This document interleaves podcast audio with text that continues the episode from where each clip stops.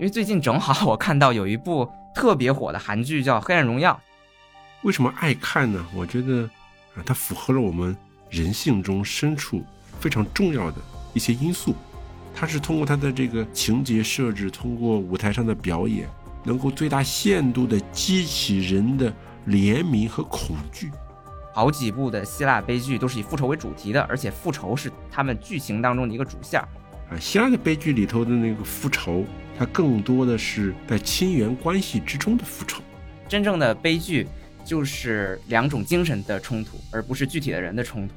家与城、家庭的逻辑和城邦的逻辑之间的冲突。各位听众，大家好，欢迎收听由大观天下志制作播出的播客《东腔西调》，我是今天的主播大志。那这一期呢，我们请到了许久没见的老朋友，山东大学历史文化学院的张新刚老师。呃，东腔西调的听众们，大家好，我是张新刚。上次张老师来做客我们的播客呢，是分享了希罗多德的历史。那我知道老师讲修昔底德的专书也快要问世了，应该是叫《古希腊思想通识课修昔底德篇》啊。我我已经看到那本书的封面了，但是真书我还没有见到啊，非常期待哈。感兴趣的朋友呢，也可以关注一下。呃，这一期我们还是来换一个话题，因为除了历史呢，古希腊为我们所称道的还有很多很多，包括它的文学、艺术、哲学，还有戏剧。那今天其实就想来跟您聊一聊古希腊的悲剧。我知道您的研究其实很大程度也包括了古希腊悲剧和古希腊政治他们之间的一个相互作用。可能提到这个希腊悲剧，提到埃斯库罗斯、欧里庇得斯、索福克勒斯这些名字。呃，可能有些观众会有点陌生哈，所以今天我也想了一个主题来梳理，或者说来进入这个古希腊的悲剧，那就是复仇 （revenge）。呃，因为有好几部的希腊悲剧都是以复仇为主题的，而且复仇是他们剧情当中的一个主线。那同时呢，复仇也是我们当代文艺作品当中经久不衰的一个桥段。啊，首先这个张老师哈，我想就是在进入到希腊悲剧之前，我们先来破个题，就是先从复仇这个话题来聊起。呃，为什么想到复仇呢？因为最近正好我看到有一部特别火的韩剧叫《黑暗荣耀》，现在是第二季哈。可能有的听众没看过这部剧，我大概说一下它的剧情，就是女主在学校遭受了校园暴力，然后呢，在多年的沉默当中运筹规划，然后回到了加害者的身边，开始向这些当年的。害过他的人一一的进行报复，所谓没有原谅，一个也不饶恕，没有宽恕啊！很多这种复仇剧最后是以宽恕为结尾的，但是这部剧没有宽恕，是我们强大的女主开了挂啊，用不犯法的方式纷纷把他当年的仇人一一干掉，给观众带来了极大的爽感。其实我们可以看到，现在这个复仇的戏码在当今的文艺作品当中仍然是一个特别主流的剧情设置。呃，我们知道在希腊悲剧当中也有很多复仇，但是从我的观看来讲，希腊悲剧当中的复仇更多的体现的是它不是爽，至少不是爽感，是一种多少有点拧巴，是对命运的必然性的一种反思。我想问张老师一下，就是您如何看待复仇故事在这两种不同的文学或者说作品类型当中给人的带来的不同的情感？这是很有意思的问题，因为谈到复仇。或者你刚才提到的像《黑暗荣耀》，还有一系列的影视作品吧，我们都很爱看这些故事和情节。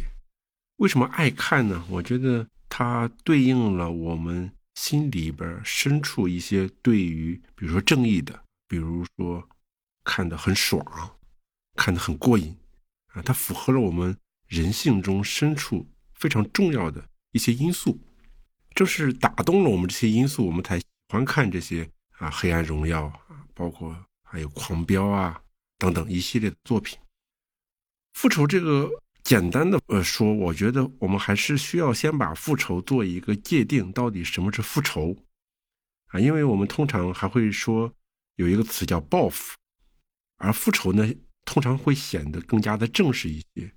就像你刚才说的这个黑暗荣耀的大女主啊，她精心谋划，简直。织罗了一个天罗地网，然后用合法的手段，把曾经伤害过他的人啊，一个个的让他们陷入到痛苦之中，啊，他其实是有一个延时的、更加系统性的去进行一个报复，它不是一个直接的啊，你打了我一拳，然后我就要还击一下这种意义上的报复，否则复仇它是更加郑重的，或者是更加深思熟虑的、更有目的性的的一种人类的行为。那么，这样一种复仇，其实是只要人和人生活在一起，都免不了会出现互相伤害，然后互相伤害了之后，就需要解决这些冲突。而每一个被伤害的人，总是希望能够得到一个正义的，或者是合理的，或者是公平的解决方案啊。这种方案要么诉诸于一些公共的法律、国家的权威，或者是。自个儿就动手了啊，或者自己的亲人就动手啊，在整个的这个复仇的逻辑里边，其实是和人和人的关系是非常相关的。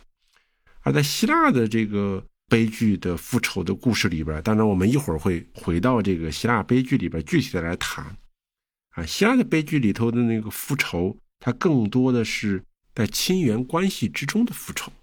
啊，还不是说别人伤害了你的亲人啊，你去为亲人复仇，而是发生在亲缘关系内部的。非常通俗的话说，就是亲缘关系内部的自相残杀。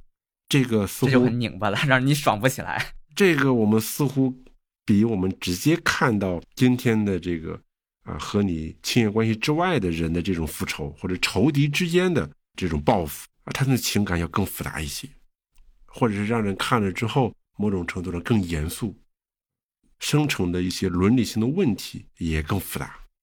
我的杀父仇人竟是我的亲妈，这让我怎么下得去手？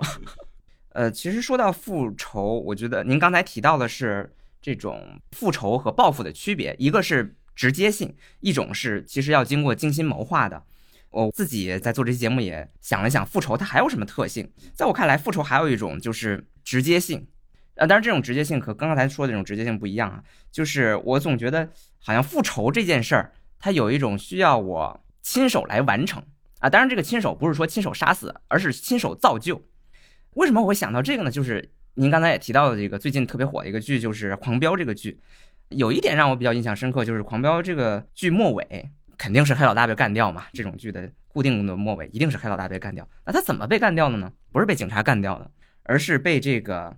黑老大的这个干女儿，熟悉这部剧的人知道叫黄瑶。那这个干女儿复这个仇也是隐忍了十几年，然后最后在关键时刻，给了他这个所谓的干爹致命一击。有一句台词让我很印象深刻哈，就是这个警察问这个女儿说：“哎，你想报仇，你为什么不来找我呢？因为我是警察嘛，我是这个公权力啊，我是可以去惩治这些黑恶势力的，我是可以帮大家实现公正的。”但是这个女儿说了。这个仇太深了，我必须自己报。这给我一个很大的冲击哈，就是确实复仇这种东西潜藏在人的人性里，而且它给人一种极强的冲动，就是这个正义的实现必须由我自己来完成。虽然说现代社会给了人一种救济的方式，就是说通过公共法律、通过第三方、通过这种公权力来实行正义的补偿，但是复仇的情感使人必须要自己来实现这个正义。嗯，当然不一定是亲手哈，但是一定是要自己亲自来推动这件事儿。那您觉得这种复仇的冲动是潜藏在人性当中的普遍冲动吗？它还有什么样的体现呢？对你刚才提的这一个非常重要的问题，我觉得也是复仇的这个逻辑里边它蕴含的一些预设，就是我们在想为什么会有复仇的事情发生，特别是提到的像黄瑶，因为他的父亲是曾经帮这个高启强。呃，解决很多疑难问题的这么一个人啊，遇到不好解决的人了，就派他出去杀人，然后最后他父亲也被高启强牺牲掉了，为了自己的利益，对吧？然后被把他的女儿收养为自己的干女儿，但是干女儿知道了自己的父亲其实是被这个黑老大高启强干掉的，或者是让他故意牺牲的，所以他要为自己的父亲报仇。这个复仇，我们会看到，其实他预设了一种家庭关系或者伦理关系。就复仇之所以会发生，是因为他女儿特别重视这个父女关系，父亲和女儿的关系对他来说，这是一种义务关系，也是一种亲情关系。所以，当他的父亲被人害掉了之后，他要为父亲报仇。这个好像我们今天听起来是天经地义的事情，但是如果你仔细琢磨背后的机制，是说。是因为先有了这个关系，就是我们认同的这个关系，你才有可能被置入到一个复仇的境地里。你首先是一个女儿的身份，所以呢，当你父亲被人害了之后，社会上或者传统中关于这个女儿这个位置的这个要求，里边还有就是你对你父亲的非常自然的情感，因为父亲对待他特别好，和他这个相依为命，他的感情非常深，所以从义务层面，还有从亲情层面，他被这个关系所要求着要为父亲报仇、复仇。啊，所以复仇它之所以能够发生，前提是说人是生活在一系列的关系之中的，并且这些关系之中，对于黄瑶来说，他是很重视这个关系的。啊，我们也知道世界上有很多这个父女关系不好，甚至父女像仇人一样，我们很难想象那种情形之下还还会发生类似的事情。啊，所以就是说，它的前提是说你处在一个你很计较或者是非常看重的关系里边，才有可能发生复仇。啊，这是复仇的一个前提的逻辑啊。而这个剧的最后，像这个安心，安心说他是警察，他是公权力，所以那，你应该找我呀，我也认识你呀。啊，这里头又牵扯到一个问题，就是说复仇它里边有一个人际关系的一种义务和自然的一种情感存在，还有一个是公权力的问题。那么这二者的关系又是什么呢？这其实是一个很大的问题。啊，如果我们来抽象成一个理论问题的话，说就是当我们人基于人和人的这样一种复仇啊，在什么意义上我们可以把它转交给国家的公共权力或者法律来处理？啊，为什么那个处理对于黄耀来说，我觉得不够？啊，我必须你说的呃这个直接性，我必须自己参与到这里边来，啊，我可以通过合法或者非法的手段来达成我的这个目的。啊，就是这样一种直接性，他其实是反过来，其实是他要强调他和他父亲关系的这种亲密。他隐忍的时间越长，啊，他的这个计划越周密周全，啊，他其实是在确认通过复仇这件事情来确认他和他父亲的关系的亲密性。啊，确立了之后，他觉得任何的公共的法律或者是国家权威替代不了这个东西。因为公共的权利或者法律的权威去解决这种社会整体性的复仇事件的时候，它是程式化的啊。比如说，他父亲这个被杀死了，那最后也可能要判高启强死刑，或者是无期徒刑啊。这种对他来说，这是一个人类已经抽象过的公共法律的判决。对他来说，这个东西对我比较远了啊。我不想经过啊，我先通达国家。啊，国家在惩罚一个人，这个事对我来说太复杂了，把我的那个情感那部分就会剥夺掉了。他受到法律的这个惩罚，是法律想看到的事情，因为法律想把个体的复仇全部接管过来。啊，因为如果不接管，这个社会将进入到一个无休止的复仇。我们可以假设，啊，黄瑶复仇了，如果这个高启强有孩子的话，那么他的孩子再找黄瑶复仇。之后就冤冤相报，就是把整个共同体最后杀到最后就剩一个人了，啊，这是共同体所不能接受的。在复仇的逻辑里边，既有个人的视角，也有共同体的视角。但是共同体去取代个人复仇，它其实有共同体总体上的一个考量和考虑，并且他也会考虑到每一个人的复仇的这种要求，但给出的方案未必是真的能够实现每个人的诉求的。他会给出一种面对所有人都统一的一种处理方式，判刑啊，呃，死罪呀，经济惩罚呀，等等等等。但有些人不想要这些，你给我多少钱，我也想看他死啊。我们我们在日常生活中经常会看到这些，所以对每个人的那个想法啊，他觉得啊，一个什么样的惩罚是适配我遭受的伤害的，这个是千变万化的，而国家那个东西只能提供一个统一的标准。按照统一的标准，如果我觉得不够，我个人那就要参与进来，实现我认为的一个合适的复仇。某种程度上，我觉得您刚才说这个逻辑，也正是呃我们后面要聊到的古希腊神话或者古希腊戏剧它所描绘出的那个时代。因为古希腊的戏剧绝大多数都发生在所谓的英雄时代嘛，就是城邦时代之前。所谓的神话的那个阶段，可能那个阶段在我看来就是一个从国家这个形态完善的城邦法律成熟之前的那么一个形态，或者说处在一个从原始的宗族社会到城邦国家这样一个过渡的这么一个形态。正是在这种过渡的形态、过渡的时期，可能这种血亲复仇到这种法律来接管，正是两种逻辑冲突表现的最强烈的一个时期。哦，这个后面聊到希腊悲剧的时候还会提到，可以暂时先放在这儿。刚才您提到的一个就是关于身份的问题，说让我让我呃想到了一个问题：一个人的复仇的行为，有的时候是取决于他的身份，这个身份要求他要复仇。正好我想到那个这个俄狄浦斯王的故事，他在不知情的情况下这个杀父娶母啊，实际上他的仇人就是他自己。于是他做了什么呢？就是他自己戳瞎了自己双眼。当他的身份揭露了的时候。突然，一切的矛盾都体现在他自己身上，但是他不能真把自己杀了，他就把自己双眼戳瞎，啊，这是某种程度上对于身份是推动了复仇的这个想法的一个注脚吧，这是自己的一个想法。然后还是回到您一开始提到那个，您说报复和这个复仇是有区别的，一个是有点直接，一个是需要谋划和计划的。其实如果是原始社会、古代社会，这个复仇很直接。报仇也很直接，就是我把你杀了，因为那个时候就是一个丛林社会嘛。那进入到现代社会，呃，这个杀人是要付出代价的。我即使对你有再大的仇恨，如果我要把我的仇人杀了，那可能这个代价还有点大。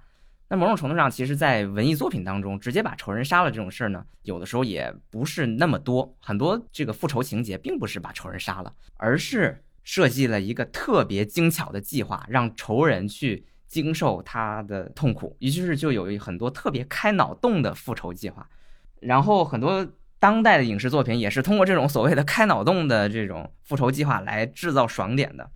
呃，比如让我比较印象深刻的一个剧哈，很多日剧，日剧其实特别爱拍复仇这种桥段，比如比较男性向的一个剧叫《半泽直树》，它大概讲了一个就是也是这个父亲被一个银行放贷的人逼死了，然后这个孩子呢长大了之后。他有这么多职业可选，但是他偏偏就不选。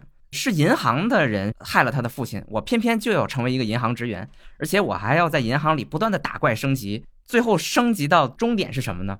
就是也是这部片子最大的一个爽点，有很多这个表情包都是来自于这块儿，就是这个男主让自己的仇人给自己下跪啊，快给我跪下，这就是他最终报仇的这么一个结局了啊。还有一个日剧是一个女性向的。也是一个复仇故事哈，她说的是一个女人，她跟她的闺蜜有仇，她闺蜜经常对她不好，她要报复她的闺蜜。那她报复的方式是什么呢？我不是直接报复，而是我去 PUA 我闺蜜的孩子，我让这个闺蜜的孩子爱上我，并且被我控制，进而毁灭她，用这种方式报复她的仇人。过去人们是可能是通过暴力复仇，但是现在人们是通过智慧复仇，但是复仇的戏码并没有完全消失。呃，我知道您也看过很多这种作品哈，对哪些比较开脑洞的复仇计划比较感兴趣吗？原来听说过，但是没怎么看过。但是听你介绍，觉得很有意思。我记得我们小时候看很多这个金庸的武侠小说，里边经常会有一句话叫“杀父之仇，不共戴天”，啊，所以一定要去把杀父的仇人杀掉，啊，就非常直接。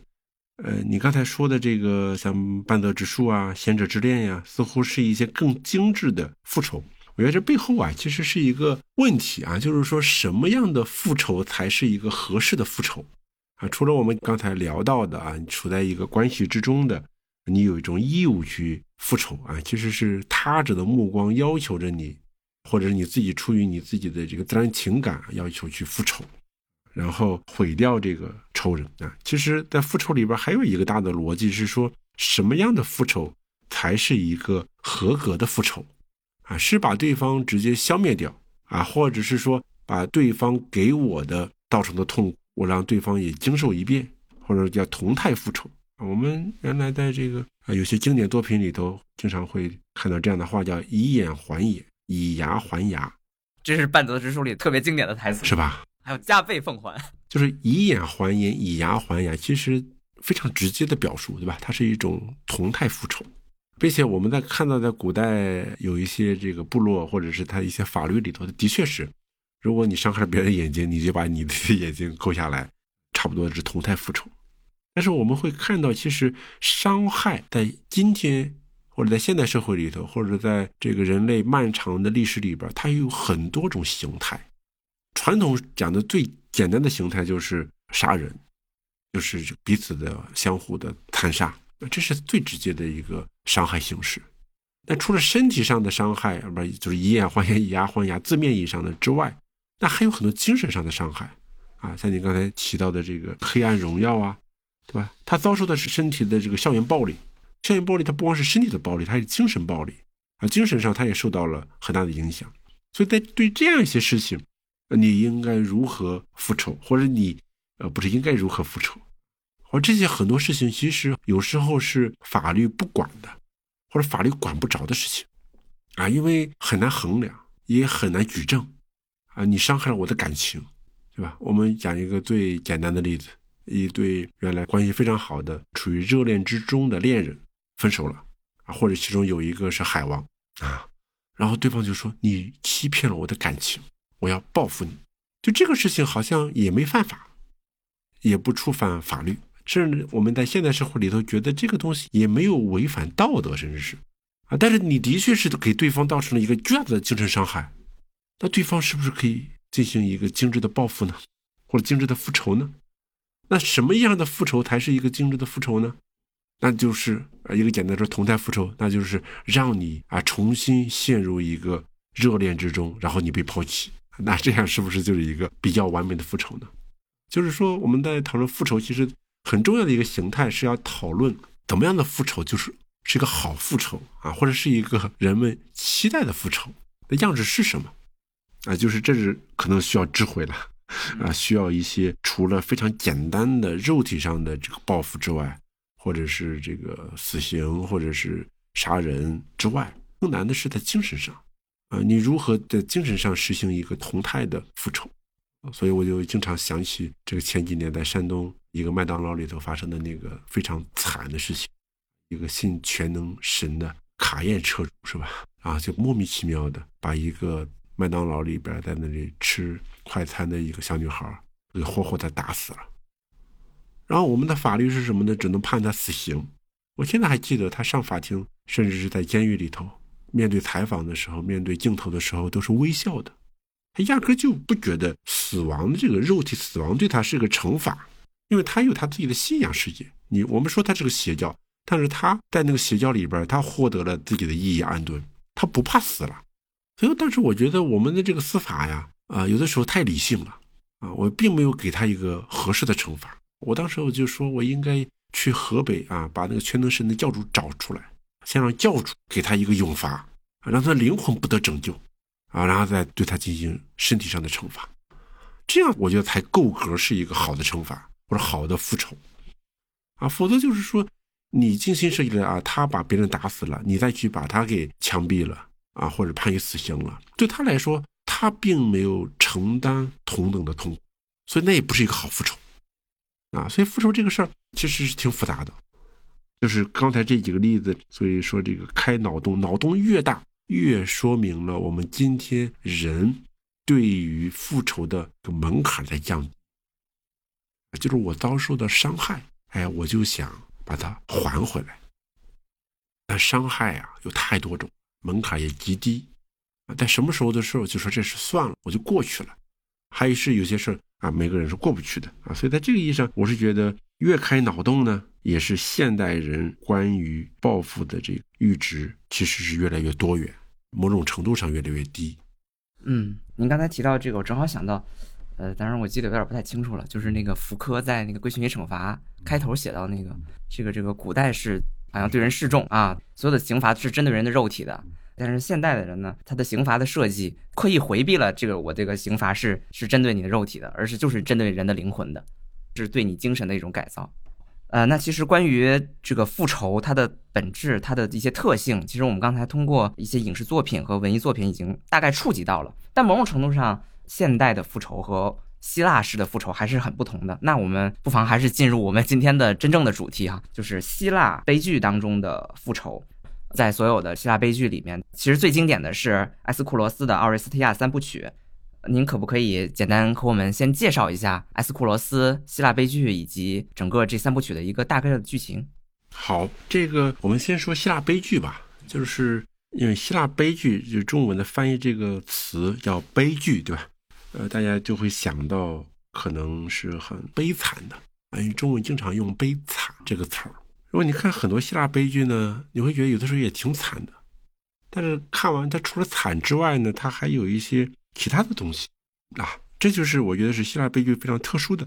我这里掉一下书袋，就引用一下，比如说亚里士多德，他写过一本书叫做《诗学》，或者叫《创作学》。啊，他是讲那些诗人，包括史诗诗人啊，还有这些悲剧诗人啊，啊，讲他们的这些呃学问，里边就谈到悲剧。他说悲剧啊，首先他用的第一个形容词是说是一个严肃的、有一定长度的啊，关于行动的模仿。什么意思呢？就是说，在亚里士多德看来，或者古希腊人看来，悲剧首先是一个严肃的事它不是一个悲惨的事因为我们知道当时的悲剧是在城邦里上演。是所有的城邦，这男性公民都能够去观看的，啊，所以它类似于一种我们今天说的公民教育。啊，雅典在盛期的时候还给去看戏的人直接发放这个看戏津贴，就你可以不在家种地了，你来城里看戏，然后这个悲剧诗人们就在这个大酒神节上进行悲剧的竞赛表演，最后大家投票要选出最好的悲剧作家。像我们今天留下来的埃斯库洛斯啊、索福克洛斯啊、欧里庇得斯啊，都是在当时每个人都可以连续多年获得最佳悲剧诗、悲剧桂冠的诗人的这些作家。所以它是一个面向城邦公民群体一种表演形式。但是我们一想，因为它需要公民的投票，所以呢，你必须演出一些能够打动公民们最关心的议题的一些题材、一些剧。你才能够有可能获得这个最后的桂冠。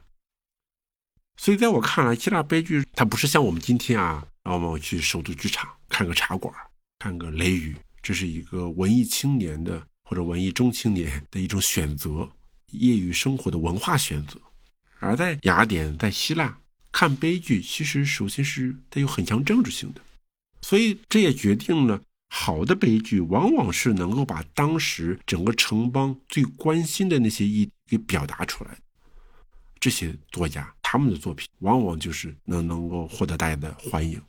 所以在这个意义上，我们说悲剧的表演带有很强的政治性和教育性。啊，说它的教育性不是说它灌输一套观念，而是他把一些城邦中最核心的议题提出来，供大家一块去思考。而亚里士多德说。那悲剧呢？什么是好悲剧呢？它悲剧啊，一个很大的特点，它是通过它的这个情节设置，通过舞台上的表演，能够最大限度的激起人的怜悯和恐惧，啊，然后以使人的灵魂得到净化或者是救赎等等等等。那么问题就来了，我们可以想象哪些情节、哪些剧情会让我们产生怜悯和恐惧呢？亚里士多德会接着说啊，他说所有的这些事人间所有的事儿，无非就三种啊，有一种就是发生在仇敌之间的，就是我们刚才前面提到的所有的这些爽剧啊、复仇剧，都是仇敌之间的，仇敌杀仇敌。亚里士多德说呢，这种事情啊，你看了之后不会觉得怜悯和恐惧，你只会觉得爽，对吧？在我们我小时候经常看的这个香港的动作武打片，啊，从霍元甲看到陈真，又从陈真看到叶问，这些电视剧呢或者电影呢，基本上最后一个场景就是在一个擂台上，有霍元甲、李连杰扮演的陈真、甄子丹啊，叶问在擂台上，中国人打外国人，打日本人，打俄国大力士，打一切外国人，对吧？然后先是被打，然后最后把对方打翻在地。然后我们觉得爽，影院里爆发出雷鸣般的掌声，就这种感觉，你会爽，你不会觉得怜悯，你不会怜悯那个躺在擂台上的那个外国人，一个日本军官啊，或者是俄国大力士，你不会觉得他可怜啊，你也不会觉得恐惧，对吧？你把他头打掉了，你会觉得哎呀好过瘾，对吧？所以亚里士多说，仇人杀仇人啊，就是我们今天啊，日本啊、韩国呀这些剧情，包括美剧里边也有很多，亚里士多说你们写这些啊。不行，这仇敌杀仇敌嘛，并不能够激起人的怜悯和恐惧，并不是最好的悲剧。他说第二种呢，是陌生人之间的，啊，我也经常举这个例子啊，比如说我们走在大街上，看了别人一眼，对方说你你瞅啥？那瞅你咋地？然后两人打起来了，然后上了第二天的这个新闻，被四川观察这个播了一下，对吧？如果你刷短视频看到这个东西的时候，你会觉得好无厘头啊，好无聊这两个人，对吧？就因为在人群之中多看你两眼，然后就打起来了。你也不会怜悯，你也不会恐惧，就觉得这俩人神经病，对吧？好了，他说那第三种，第三种是什么呢？第三种是在亲缘关系之中的人的自相残杀，比如说妻子杀丈夫，儿子杀父亲，兄弟互相杀，这些事情啊发生了，就会引起你的怜悯和恐惧。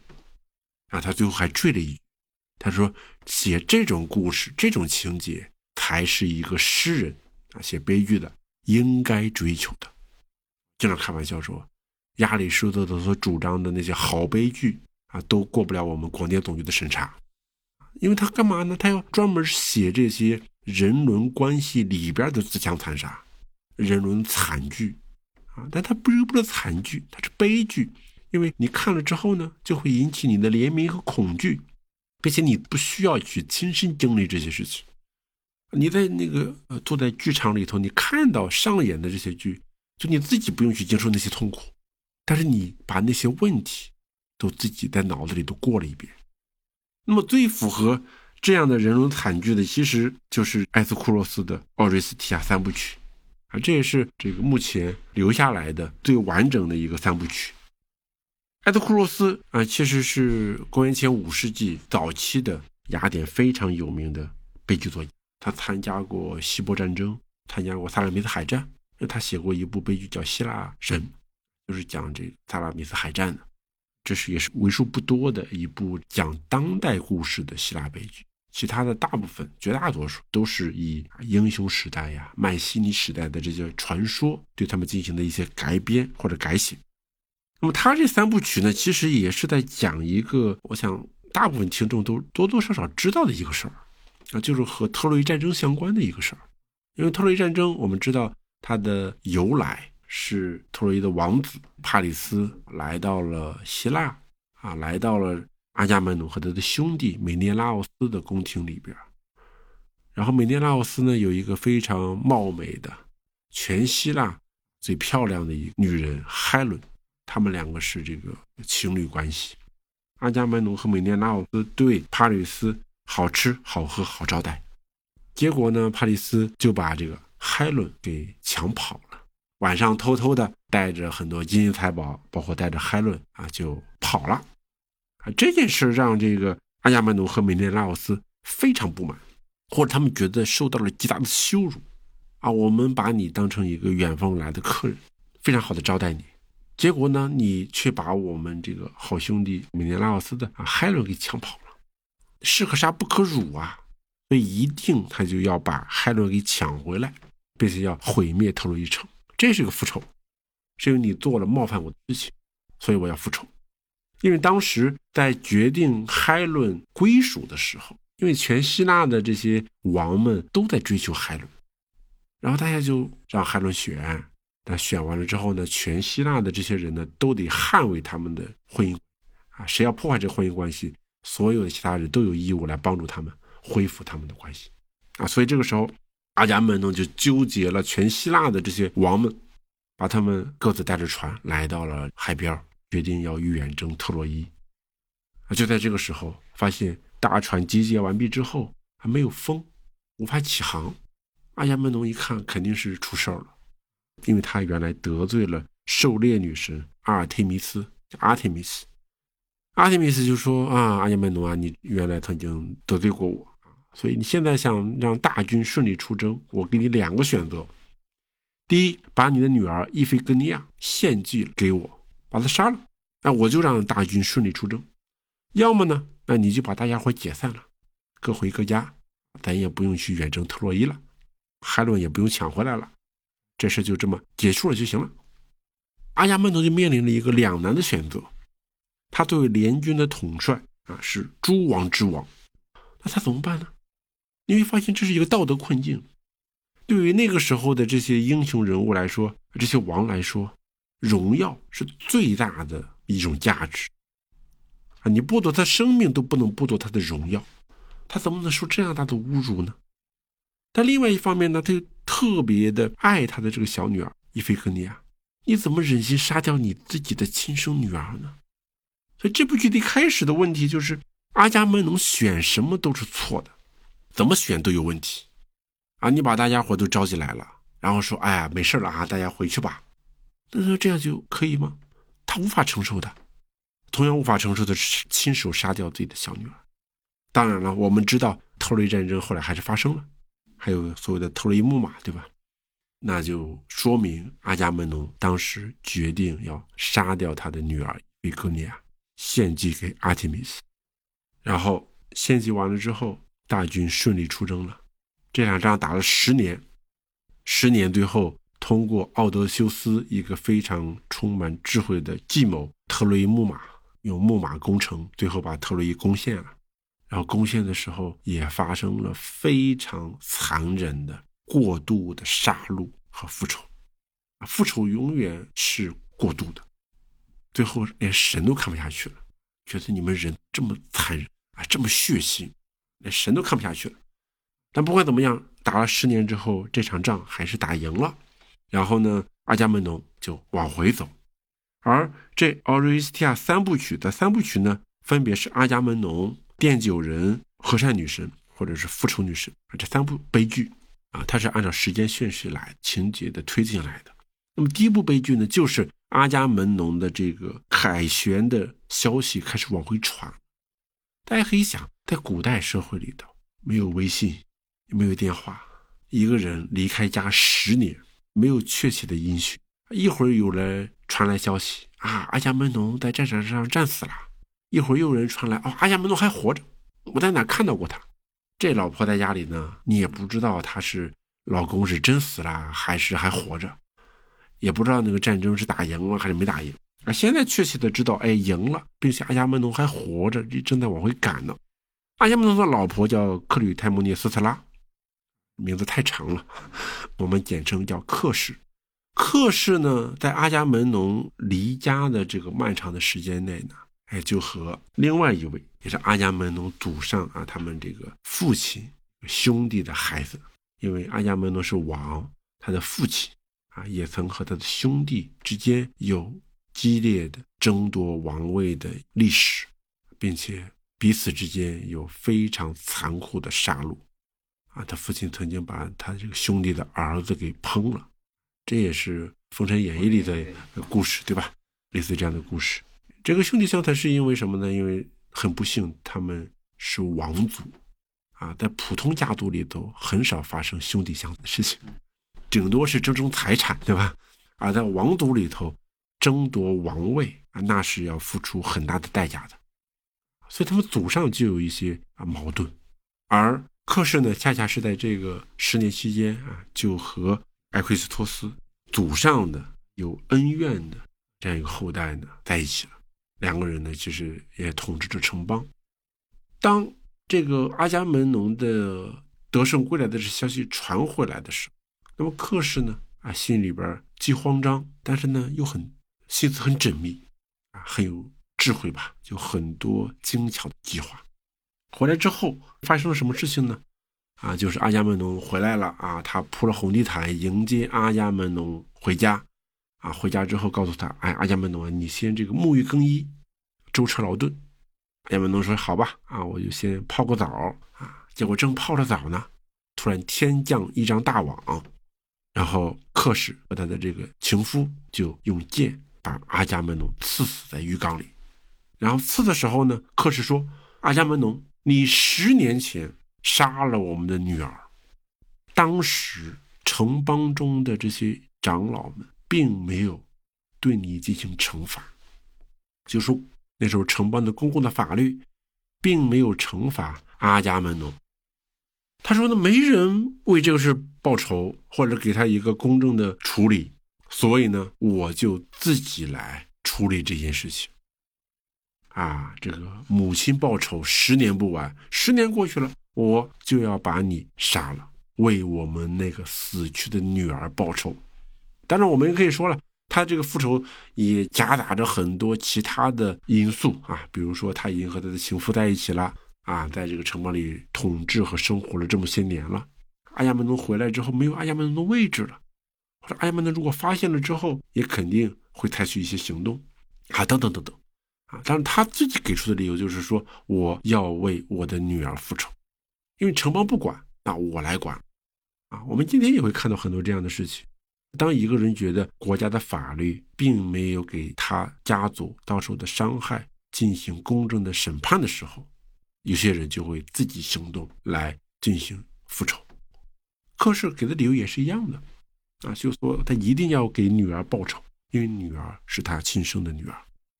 那这是第一部剧啊，阿伽门农的这样一个故事。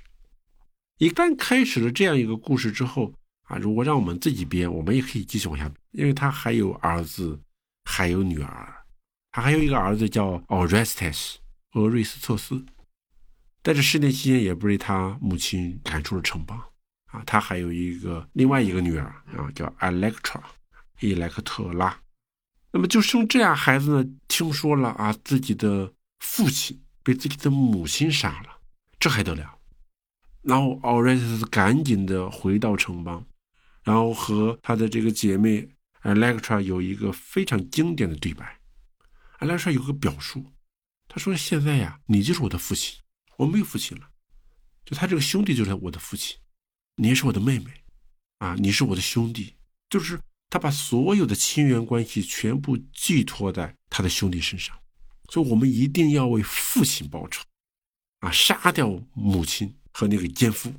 然后第二部剧《奠酒人》呢？”讲的故事就是瑞斯特斯阿伽门农的儿子去杀掉了母亲和母亲的这个情夫艾奎斯托斯啊，为父亲报了仇。到这个时候，我们会觉得哦，那终于杀的差不多了，这家也没人了嘛，剩下的这俩人还是一伙的，就没什么好杀的了。但我们希腊呢，还有神，还有复仇女神。复仇女神是怎么来的呢？复仇女神是非常早的一代神，而这里可以做一个补充。在希腊神话里头，在最开始的时候，我们说是混沌，从混沌里头呢生出了大地盖亚，然后大地呢和这个爱神埃若斯又生出了天乌拉诺斯，在生出的天的时候，那个天还不是天，天就紧紧的盖在了盖亚的身上，就像我们今天想象有一个被子，对吧？盖在了床上一样，是没有任何缝隙的，紧紧的压着。但有了天和地，他们就生育了很多后代。但是天和地又紧紧的贴在一起，这些后代出生了之后呢，他没地方去，就困在了盖亚的肚子里，他没有空间。盖亚就觉得这个事儿这么下去不行啊，他就想了一个法子，他自己弄了盖亚嘛，大地嘛，那他就自己造了一把剑，那刀剑，给了他那个小儿克罗诺斯。当天这个乌拉诺斯。再次和盖亚行房事的时候呢，克罗诺斯呢拿出了这个匕首，把他老爹的生殖器给割掉了。割掉生殖器，老爹才非常的疼，他往后退，退到了天上。啊，这才是天和地的分开了。但是呢，在这个过程之中啊，那个生殖器流了很多血，流到了地上，哎，就产生了复仇女神和纷争女神。后来生殖器又跌入了大海之中。精液和泡沫又诞生了阿弗罗狄特爱神，所以就是这个克洛诺斯啊，阉割父亲啊，产生了重要的复仇女神和爱神。大家想，这个时候克洛诺斯的时代还没有宙斯呢，宙斯是克洛诺斯的儿子。我们最后这部剧呢，有的和善女神呢，或者复仇女神呢的主角阿波罗和雅典娜是宙斯的孩子。我们就看到这几代神其实是差着好好几辈呢。那么回到这个复仇女神，对吧？复仇女神看到了奥瑞斯特斯竟然杀了自己的母亲，他们说这种事情，对吧？人在做啊，我们复仇女神在看，我们怎么能够容忍这种破坏家庭、破坏母子关系的事情发生呢？我们一定要管这个事儿。他们就追杀 Orestes。Orestes 是人呐，他哪经得起这个复仇女神的追杀呀？他就想，哎，当时是谁告诉我父亲被母亲杀了，让我去回去报仇来着？啊，他说好像是一个叫阿波罗的神。阿波罗的道场呢在德尔菲啊，就今天离雅典啊，如果坐车三个小时左右的距离，德尔菲。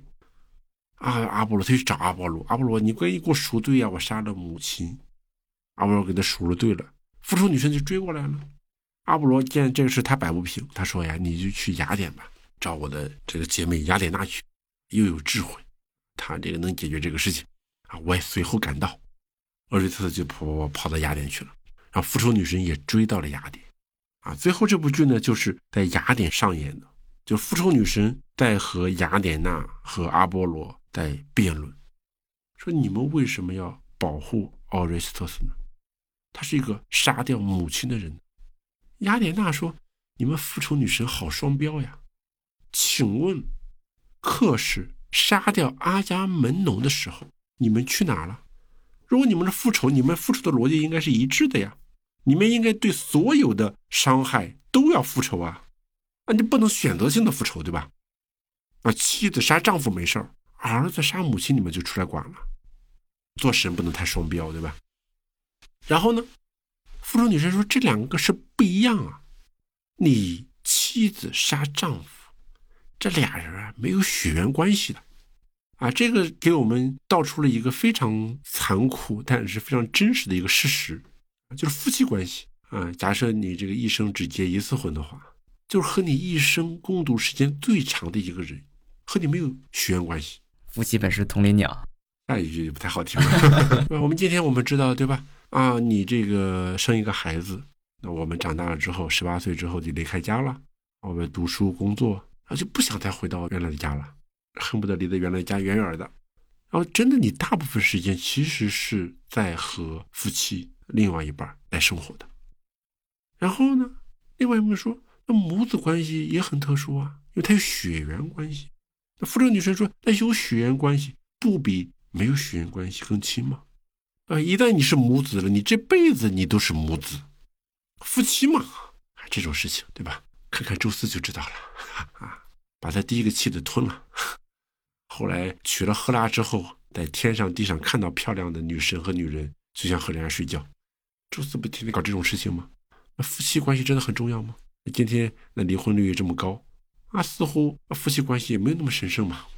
但母子关系就不一样了，一旦有了血缘关系，一辈子你们都有血缘关系啊，啊，所以血亲更宝贵。那雅典娜说：“那不行，对吧？我们的那个，我们的这个父亲宙斯啊，他的这个妻子赫拉，那是看护婚姻的神呢。婚姻对我们来说很重要啊，并且我雅典娜，对吧？我雅典娜是什么呢？怎么来的呢？我没有母亲，或者是他的母亲被宙斯吞下了，我是从我。”老爹宙斯的脑袋里直接蹦出来的，所以我不需要母亲，我要父亲就够了。啊，所以你会发现，到这个时候是两种价值在冲突了，啊，就是这个简单的复仇啊，这个家庭内部的复仇，最后演变成了两种伦理价值的冲突。到底是夫妻关系更重要呢，还是母子关系更重要呢？好像都挺有道理的，对吧？如果我们自己再给他想理由，我们会想啊，如果没有夫妻。会有母子吗？如果男女之间不结合的话，怎么会有血缘关系的传承呢？啊，就是那个最真实的血缘关系的传承的基础，竟然是没有血缘关系的两个人的结合啊，一个是因，一个是果，对吧？但另外一方面，的确是刚才说了，血缘关系的确就是牢固的，而夫妻嘛，可以离婚嘛，或者是有多种可能性嘛，没有血缘关系那么牢靠，同样都有道理。但是这个两个道理都有道理，恰恰是在这个家庭内部的复仇里头被揭示的非常清楚，冲突的非常厉害，怎么办？那这个事又没法解决了，啊，雅典娜啊就想了一个奇招，说呀，这事我来想个办法。他在雅典设置了一个法庭，啊，说我就让雅典的公民们来投票决定啊，你 Orestes。到底有罪还是无罪？这很高级啊！这是经常开玩笑说，这是我西方文明史上政治的诞生的时刻，在文本中啊诞生的时刻，就通过一个法庭，通过投票的方式，公民投票啊，来决定他是否有罪。结果投票的结果呢，是一比一，也就是说，雅典人有一半人是支持夫妻关系更重要，有一半的人是支持。母子关系更重要，那怎么办呢？雅典娜说：“哎，我这还有一票呢，啊，我支持奥瑞斯特斯无罪。”所以最后以简单多数啊多一票的方式获得了雅典娜和阿波罗的他想要获得的结果。那这时候复仇女神就不干了，说：“你们雅典人好大的胆子啊！啊，竟敢不尊重我们老一代的神！啊，我们说这个复仇女神代际是比较老的，比这个雅典娜和这个阿波罗基本上是奶奶辈的，对吧？你们太不尊重我们老一代的神了。像我们复仇女神，我们可以诅咒啊，让雅典城不长庄稼，充满血腥内战，巴拉巴拉巴拉一堆。所以这部剧的后边。”将近三分之一的篇幅，全部都是雅典娜的劝说、恐吓复仇女神们：“你们别这样，啊，别诅咒雅典。换句话说，这事跟雅典有啥关系呀？这是别的城邦的事儿，对吧？最后跑到我们这儿，哎，我们来解决了。结果你复仇女神还在诅咒我们，啊，他就说你别这样，对吧？然后最后就俩人就在重复的说套话，啊，复仇女神我就要诅咒雅典娜，说你不能诅咒。啊，最后亚当没办法了，说：“你再诅咒，我就让我老爹拿雷电劈你们。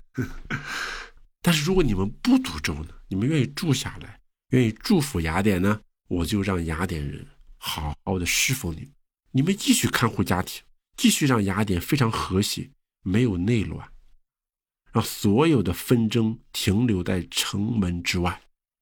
啊，最后复仇女神们也被说服了，那么这个事就得到了一个和解。”啊，这是这三部曲吧，大致上的故事的情节。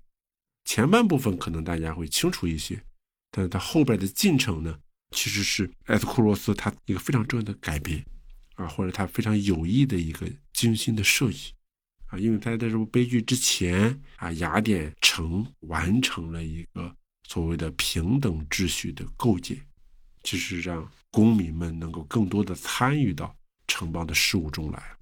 著名的这个历史中的克里斯蒂尼改革，嗯，埃斯库罗斯其实他就生活在克里斯蒂尼改革那个时代吗？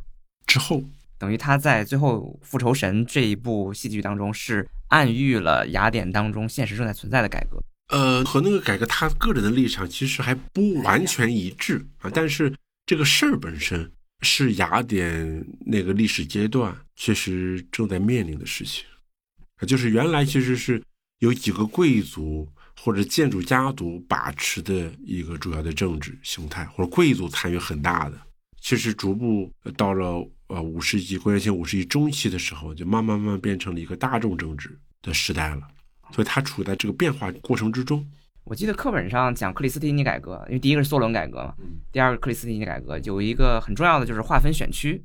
对，嗯，要打破原来的家族和这个贵族的这个方式，重新划律这个三一区来进行这个民主的投票或者是生活啊，根据经济，根据财产，它是地区，它其实它那个改革比较复杂，我反而不太倾向于说它是一个民主改革，而是一种政治性的整合。就是原来我们这雅典那个城邦其实蛮大的，他也把这个雅典大致上分成三个区。三个区之后呢，它在每个区再划分三一区，类似于举个什么例子呢？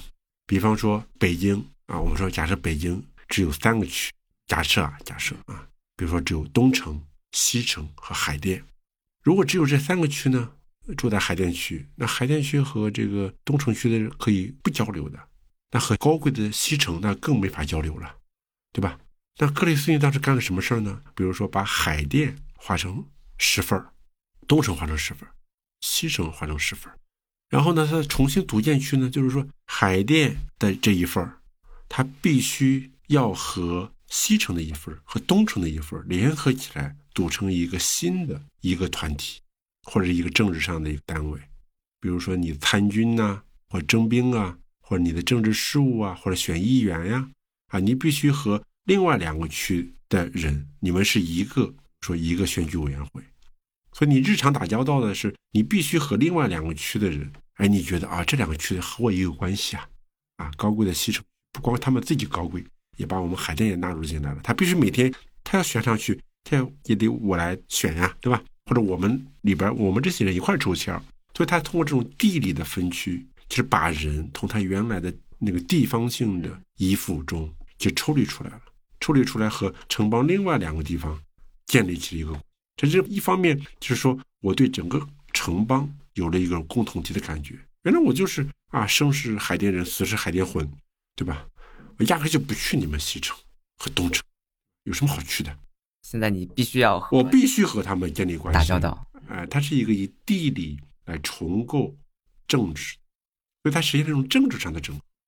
啊，这是只是一个例子。啊，这种政治整合其实是个同质性的地理嘛，它没有什么其他的。不是根据血缘，对，根据亲戚，对这些来整合，对，就是这打开了一个新的这个城邦同质化的一种政治方案，这是非常高级的。我也不知道他当时怎么想出来这个东西，啊，反正就是人家就搞出来了。搞出来一开始，其实雅典还是在贵族的手里，贵族的权势还是很大的。但有了这个东西，你经过一段时间的呃实践呀，慢慢慢慢的，包括后来希波战争之后，雅典就逐步的这个民主化了。它就可以逐步逐步的强化这个政治共同体。政治共同体的基础就是说，你不是某个贵族的依附啊，或者是某一个地方性宗教的对你影响更大，而是一个城邦。你首先认同我是这个城邦中的人。我们今天也是啊，我们今天我们身份证上还有民族籍贯，但是背后其实都是这个中华人民共和国居民 啊，我们都是中华人民共和国的国民。就这个是不是我们最大的认同呢？是超越我们的啊民族，超越我们的地缘的。这个东西其实不是天生就有的。那有些人就可能会觉得，我们这个地方那高贵的不得了，对吧？我们这个地方啊，生来就有这个非常漫长的传统啊。我身为这个什么什么地方的特别骄傲。但是你的首要认同应该是什么呢？如果你的首要认同是国家的话，或是雅典的话，你需要一系列的措施。来帮助你实现这个东西。但更重要的是说，当很多人进行政治参与的时候，是说他们这些人能够决定城邦的事务。但投票呢，就是分裂。在古希腊语里边，投票其实就预设了分歧。为什么要投票？是因为有分歧才会有投票。所以就是说，在希腊人看来，那个投票本身就是分歧。就政治的解决方式，我们会看到整个的这个故事其实是一个非常典型的复仇的故事。而一个家族复仇，我们会发现它是无休止的，永远解决不了的。冤冤相报何时了？对，就是表面上最后发现没有人在进行复仇了，那么啊，复仇女神又蹦出来了。对，复仇女神要进一步复仇。那复仇的一个结果，如果终极结果就是把整个家毁灭掉，把这个家毁的一个人都不剩了。那这个是应该追求的东西吗？但是我们也不是同意说阿伽门农就应该杀他的女儿，而是他当时就选什么都是错的。悲剧里边的人物往往就面对的这种两难情境，就你怎么做都是错的，或者是说像俄狄浦斯，我刻意的要避免我杀父娶母的命运，结果我越避免，我就越走入了那个命运。但是悲剧给人看到的是什么呢？是说。我就把你置入到这样的情境之中，我们来看你这些主角，你这些人物，你做出的选择是什么？通过这些选择，我们可以看到他更支持哪些价值。当阿伽门农选择杀自己的小女儿伊菲戈尼亚去远征的时候，他就觉得远征这件事情，捍卫他的荣耀这件事，压倒了他对女儿的这个爱。战争的胜利、荣耀是更重要的。对，并且之前是你兄弟的这个媳妇儿被抢跑了嘛？就这个东西，我要报复，我也要复仇。他也是一个复仇，啊，所以就是你会看到他的选择其实是代表了他的某一些价值选项。但你做出了这种价值选择的时候，那么你就要承担这些后果。有十年之后，你必定会被你妻子杀掉。那妻子杀丈夫的时候呢？她不会意识到她自己的亲生儿子会也来复仇吗？但哪怕是这样，我也要杀，我也要复仇，啊，这是陷入一个复仇的无休止的链条里面去，然后最后的结果就是把所有的事情全部毁灭掉，把这个家每一个人都毁灭掉，最后一个都不剩。因为感谢这个复仇女士的参与，最后可以把每个人都杀掉。那么在这样一个东西里头，你最后怎么解决呢？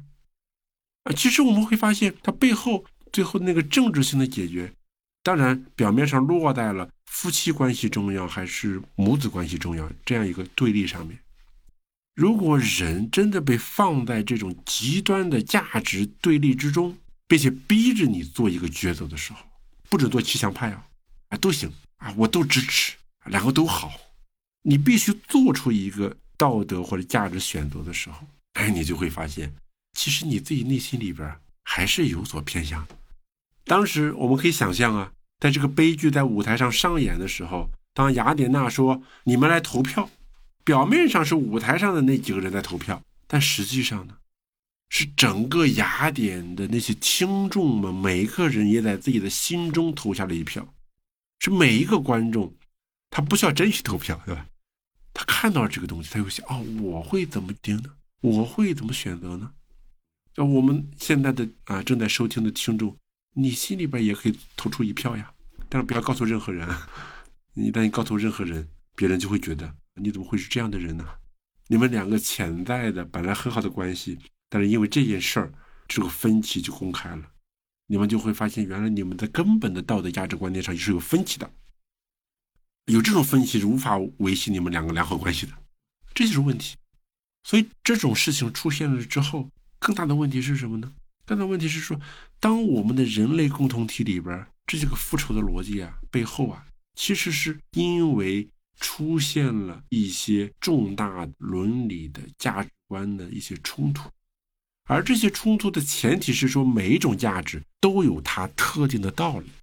啊，如果对于一个事儿是完全的没道理，那就直接去复仇就好了，大家不用去讨论的。对于错失杀人，我们也很难去讨论啊，就觉得哎呀，好遗憾呀，天上突然掉下一块玻璃或者石头，把一个路人砸死了。有这种事情，你会觉得很遗憾。你找谁复仇去，对吧？如果对于这个大家都非常一致性的一些价值判断，就有一些坏人，他就无恶不作啊。这种人对他进行惩罚，我们也没有任何问题。啊，真正有问题的是什么？那些复仇发生在什么？就是说，他不是一个简单的那么道德分明的一个复仇啊。他做出那种伤害，是因为有面对着两个都有各自价值偏向的事情，他做了一个选择。而伤害了另外一拨人，他伤害了，他也付出代价。然后最后我们会看到，原来的那个荣耀与亲情的那个争执，后来转移成了经过不停的复仇，转移成了啊夫妻关系和母子关系的这两种价值冲突对立。但一旦选择了，就是分裂。但其实雅典人这两种难道都不重要吗？都重要啊。关键是最后的政治性的解决呢？虽然表面上政治性的一种方式解决了这个冲突，给这个无休止的复仇画上了一个句号，但问题是说雅典人的代价是他们分裂了，就有一半的雅典人那个投票的人和另外一半的人他们不一致，关于不一致，是不是你们就要开始撕了呢？最后那个讨价还价，其实就是我们知道彼此不一致。但是我们还要能够生活在一起啊！最后要靠友爱把大家凝聚在一起。对，但友爱的纽带是什么呢？就是说，我知道我和你不一样，并且我在投票的时候，我和你选择也不一样。甚至投票之前，我们俩的讨论，讨论那就是雅典娜和复仇女神的争论呀。我们充分辩论过了，我还是不同意你。你把你的道理也讲了，我把我的道理也讲了，但这个事啊，就达不成一致，最后还要有一个结果。那么好了，那就是。我们不管最后结果是什么，我们要尊重这个程序，是什么我们就认了，认了之后，我们继续生活在一起。遇到下一件事儿，哎，我们重新来一轮，对吧？那可能是我们的里边的人的观点有可能随机发生不同群体的转变，但是这套程序就很重要了。你不能再用自己去复仇了，自己去复仇是没有前途的，对吧？所以这个也是我们会去看什么叫公共权利去替代。它其实是公共权利，它提供了一种讲道理的啊，对那些并不是明显的善恶，可能两个都是善的，但是只是你必须做一个选择的时候，你就会有一些不好的后果。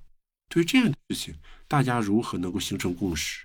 通过讨论形成某一时段，至少大家有一些共识，接受这个共识就行了。它不是完美的，人类的事物永远不完美。那么在不完美的情况下，人还要生活呀。还要继续往前走啊，对吧？那么在这个基础之上，是政治，恰好是一种能够既让人充分表达各种立场的道理，还能够得出一个结果，很最大限度的出了结果之后还不撕裂，还让大家能够继续生活在一起。嗯，听了您刚才整个的讲述，我也觉得很受启发哈。啊，我自己有一个思考，就是您刚才提到很多冲突的政治性解决，那么我在想，悲剧它到底鼓励什么样的方式？您刚才也提到，它告诉人，人其实很多时候是面临不同价值之间的选择的，而且呢，悲剧当中的人物。他都是注定要做出一个选择的，而且他选择的都是他认为对的东西。我觉得从悲剧的作者角度来讲，他并没有谴责这些人，说他们就不对或者怎么样，他们只是按照他们的方式接受了他们的命运。这某种程度上也是一种英雄的方式，可以这么理解吗？嗯，我觉得悲剧作家的是这样，他其实是通过他的这个剧情的设计，他是把冲突充分展示出来。就是说，这些冲突呢，在城邦的日常生活中也会遇到。呃，刚才我们说的是这个《奥瑞斯亚三部曲》，那么还有一个大家听说过的，比如说安提格涅，对吧？就是安提格涅的两个哥哥啊，一个来打城邦，一个守城邦，两个人同时死了。那么城邦的这个继任的王呢，就他们的舅舅克瑞翁说，那个保卫城邦的就要被好好的安葬。那个带外边的人来攻打城邦的那个人就应该扑尸荒野，然后他们的妹妹安提格涅就觉得那是我的哥哥呀，我的亲哥哥呀，对吧？别人不埋他，我得埋他呀，我不能让他变成孤魂野鬼，灵魂不得安息呀。所以他就一直要坚持去买。而，克里翁说这是城邦的敌人，城邦的公敌，你是城邦的人。你怎么能为了自己的这个家庭的关系、私情去埋葬你的哥哥呢？这是一个非常典型的冲突，又是一个冲突。但是我们会发现，这里边每个人的立场似乎都有道理。我去埋葬我哥哥啊，我不埋葬，城邦的人怎么看我？他们还觉得我是他妹妹吗？你哥哥死了，你都不去埋，你怎么有资格说你是他妹妹？克瑞翁一开始说的也有道理呀。这个人就在太兵攻打城邦了，这是城邦的敌人，你怎么能去帮助啊？去埋葬一个城邦的敌人呢？他从城邦的角度讲的，所以那个剧一开始就前半段，至少前半段给出的这样一个冲突对立是非常经典的一个对立。对我记得就是一个也是很经典的解释嘛，黑格尔去也去经常去阐述这个安提戈涅这个悲剧，他认为这个代表了其实是。自然法和人法的一种冲突。其实，克瑞翁作为一个国王，他下的命令其实是人为的法律。但是，作为一个妹妹，我要替我的哥哥收葬。我们今天看来是一个人伦的亲情，呃，在他看来这是自然法，是自然规定他一定要这么做的。也有说是神法，在剧里头他是用两个，一个是神法，一个是未成文法，就没有写下来的法，就像习俗一样。但是后来在亚里士多德在修辞学里说，安提格涅遵循的是自然法。啊，后来大家才会说是自然法和人法的之争，但在剧里边基本上还是未成文法或者神法吧。那到黑格尔那儿，他的解释就是这两种观念或者他们做的都是对的。真正的悲剧就是两种精神的冲突，而不是具体的人的冲突。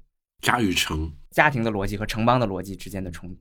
提到家与城，我又想到另外一个事情啊，就是原来读书的时候有一个。呃，印象非常深刻的一个知识点啊，就是我们中国古代唐啊、宋的律法明确的去规定啊，如果人的这个，比如说祖父母、父母被人杀了，而子孙呢私下去进行和解，这样的子孙呢会要被惩罚流放啊，流两千里，会被流放的啊。就是说，我们今天会特别主张什么宽恕啊、爱呀，你会发现中国古代的律法，它会某种程度上。一方面要把这个惩罚权啊收归国有，另外一方面呢，他甚至又在鼓励某种意义上的复仇的心理啊，他不允许你自己的宽恕啊，这个背后其实他要捍卫伦理秩序，就是这都是很有意思。讲到这个家和城啊，其实中国古代的这个家国及底层逻辑和西方的这种特别安提格涅所体现出来的冲突性的东西，在很多地方。我觉得可以做一些对照。正好我之前看到一本书，也是讲民国历史上一个案件啊，就是施剑翘复仇案，不知道你们有听说过？就是这个有一个女侠，女侠叫施剑翘，她的父亲是被孙传芳给害死了，然后她也是筹划了十年，她还和别人结婚，让她的丈夫去帮忙杀，但是那个她的丈夫也软了，呃，觉得这事儿算了吧，就没帮他杀。于是她觉得好，那老娘亲自来复仇。于是，在某一天，孙传芳去礼佛，在佛堂里，直接施剑鞘掏出手枪，把孙传芳给杀死了。然后杀死之后呢，也没有走，当即撒下传单，是吧？本人侠女施剑鞘，这个为父报仇，大家不要惊慌啊，我就来自首来了。然后这个人就被逮到了嘛，嗯，呃，马上就变成了一个刑事案件了。那到底要怎么判？按说这个杀人该偿命，但是呢，舆论说这个侠女啊、义女啊为父报仇，这个于情于理不应该杀她。然后经过舆论的当时的报纸上的报道，最终是施剑翘无罪。它这背后体现的也是一个在民国的时候一个国法和伦理上的一个冲突。对，好，呃，我看今天的时间也差不多了，非常感谢金刚老师和我们分享埃斯库罗斯·奥尔斯特亚三部曲的这样一个故事。呃，我也可以给大家再推荐一下，除了刚才老师提到这个索福克勒斯的《安提戈涅》，其实还有一部希腊的这个复仇的悲剧啊，是欧里庇得斯的《美狄亚》。他讲述了一个妻子杀了自己的儿子，也是这么一个血亲相残的一个故事，而且呃里面有很多女性主义的这样的原初的表达。今天时间已经很紧了，我们来不及跟金刚老师再继续聊这部戏剧了。也欢迎这个我们听众有时间的话，也可以自己去买来看一看这部戏剧，也非常的有意思。好，那最后再次感谢新刚老师做客我们的东腔西调。欢迎您以后再来分享关于古希腊、古罗马更多有意思的内容。好，谢谢你们。